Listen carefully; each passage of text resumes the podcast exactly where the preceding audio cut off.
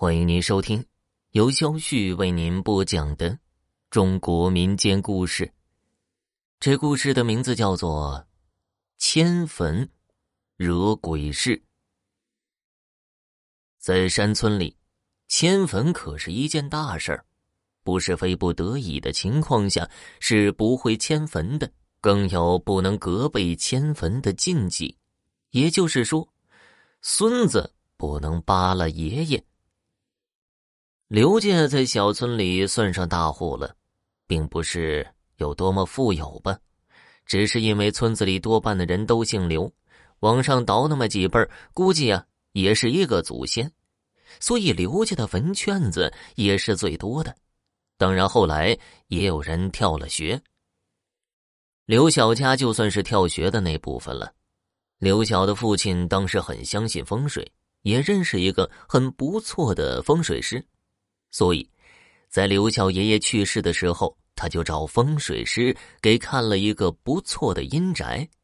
那会儿，刘晓的年纪还很小。说来也怪，自从老爷子下葬后，他们家的日子就过得很顺遂。没有几年，俨然已经成了十里八村的富裕人家。就这样过了二十几年，刘晓的父亲也去世了。在大家的帮忙下，把父亲的遗体葬在了爷爷坟的下面。安葬了父亲，刘晓在这个村子里也没什么牵挂了，于是带上家里的钱财就出去闯荡。刘晓还是很有经商头脑的，生意做得也很顺遂，没几年的功夫就积累下不少的财富，也娶了媳妇生了孩子，日子也过得很得意。不过，从出村后他就不曾回去过。现在日子过得好了，就想着风光的回家去祭祖。眼看清明将近，刘晓就准备回家的事宜。刘晓媳妇儿这个时候对他说了：“现在日子好了，还让他们孤零零的躺在老家，也不怕人笑话。我看你啊，还不如干脆把坟穴给迁过来得了。”刘晓告诉他，在村子里刘家的祖坟往上倒的都在一起，哪好迁呢？媳妇儿笑他愚笨，那只迁爷爷和父亲的坟就成了。反正他们已经单挑学了，迁坟也不会影响别人。这话让刘晓动了心，的确也应该把坟给迁出来。于是就在城里选了块墓地，墓地看好了。刘晓就带了些人回了山村，先是大肆的祭奠了一番，那热闹劲儿竟引来了不少围观的村民。开始都在夸刘晓不忘本，后来知道他的来意，就都不说话了。有年迈的老者对他说：“呀，你这决定太草率了。